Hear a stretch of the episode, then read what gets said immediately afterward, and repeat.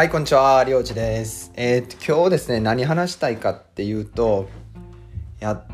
年取ってくると、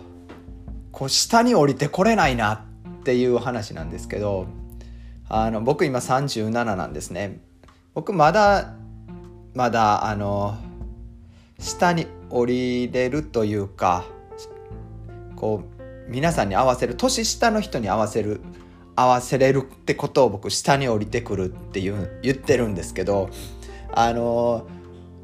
もう50後半の方だったりやっぱりプライドだったり今までの経験があって、まあ、40後半もそうですけど20代の人の話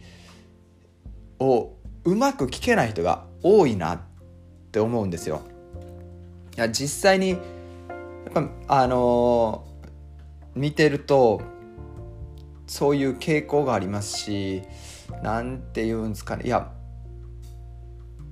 あの、やっぱ降りてこれない。もうこの言葉使わせてくださいね。あの降りてこれない人が多いな。プライドがあるんですよね。なので今までじゃ管理職だったり、えー、上の立場でやってた時にいやいざ現場に戻る。別にそれはあのー、短期的でも長期的にも関係ないんですけどそうなった時に当時は若い時にやってたようにはできないんですね。やっぱり俺の仕事じゃないみたいなのがあってこうやっぱ下に降りてこれないんですよ。で人に接する時もやっぱ上から目線になったりっていうことがあるんですね。これ僕これは今後自分も気をつけていかないといけないなと思ってるんですよ。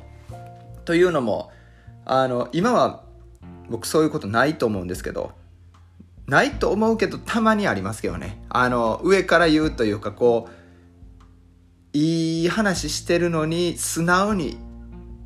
あの受け止めれないことがたまにあります。あのそれは人間関係の距離だと思うんですけどちょっと離れた距離の人だとあの素直に聞けますけど近くなればなるほどあの聞けないってことがあるなと思ってるので今日これは本当今後も注意しないといけないですし今もあの改める必要があるなと思ってるんですよね。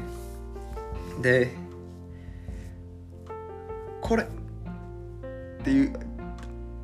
思ってるんですよっていう話で何を話そうとしたんかななあのあそうですそうです。あの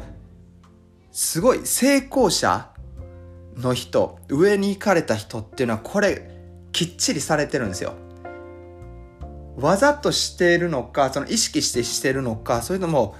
自然とできてるのかっていうのは僕は分からないですけどニューヨークにいても本当このアメリカンドリームを手にしたみたいな方と話した時にいやなので結構年上の人が多いですけどそういう人たちって僕らの話を真剣に聞いてくれるんですよ。でただただ聞いてるだけじゃなくて相づちだったりあいいあそのアイデアいいなってことで若い人の話だったりっていうのを取り入れようとしてくれてるって姿勢があったり応援してくれてるっていう風にあってあのやっぱ感じるんですよね。いやそういった大人になりたいなまあ大人なんですけどね。もうそう あの年を重ねるごと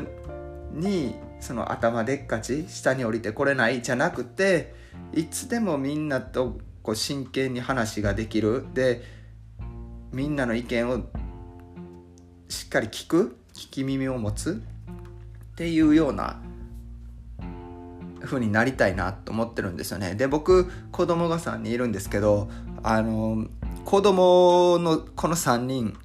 に僕修行してもらってるっていうのはすごいあります。もう見たこともないテレビの話とかも家帰ってきたらもう延々としたりするんですよ。いやもう正直他に考え事あるしもうその話何言ってるか分かんないしもういいと思うんですけどそれでもちょっと頑張ってこれ修行だと思って聞こうと思